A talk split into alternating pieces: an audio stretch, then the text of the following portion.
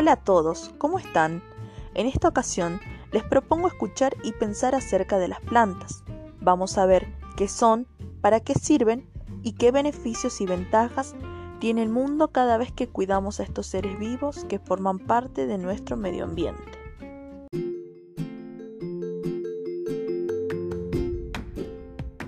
Recordemos que aquellas características que definen a los seres vivos son las de cumplir un ciclo en común, nacer, crecer, reproducirse y morir.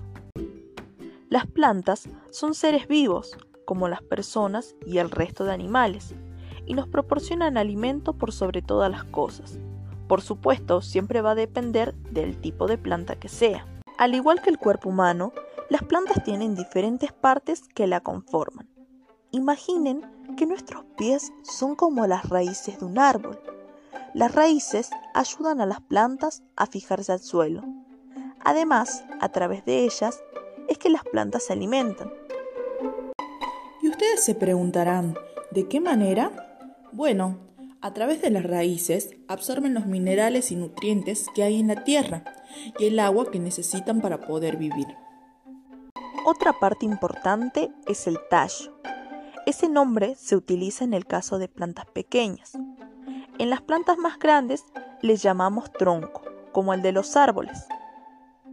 Todas las plantas tienen hojas, son de diferentes tamaños y colores. En ellas, el agua y los minerales son transformados en nutrientes que son necesarios para poder vivir, al igual que nosotros, los seres humanos, cuando nos alimentamos los nutrientes que contienen los alimentos que ingerimos a diario son absorbidos por las células y preparan a nuestro organismo para realizar tareas del día a día. Y algo que no podemos olvidar son las flores. Las flores tienen la función de producir semillas a través de la reproducción sexual que se denomina polinización. Pero ojo, porque no todas las plantas tienen flores. Por esa razón, en otra ocasión vamos a hablar sobre la reproducción de las plantas de acuerdo a la presencia o ausencia de flores. Con esto podrán ir pensando en el papel esencial que cumplen en nuestro medio ambiente, no solo porque nos proporcionan alimentos a través de sus hojas o frutos, sino también porque son las primeras productoras responsables del oxígeno que respiramos en cada momento. Un dato curioso para que además puedan poner en práctica es que hay árboles que pueden vivir 2.000 o 3.000 años. Su hábitat natural se encuentra en América y aunque crecen de forma muy lenta, alcanzan alturas increíbles y algunos tienen un grosor de tronco de hasta 30 metros. ¿Pueden imaginar eso? Es como si 20 personas adultas se tomaran de las manos y formaran un círculo grande, grande.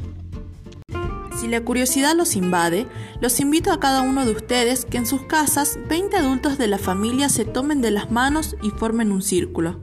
Quedarán asombrados del gran tamaño que pueden llegar a tener el tronco de los árboles.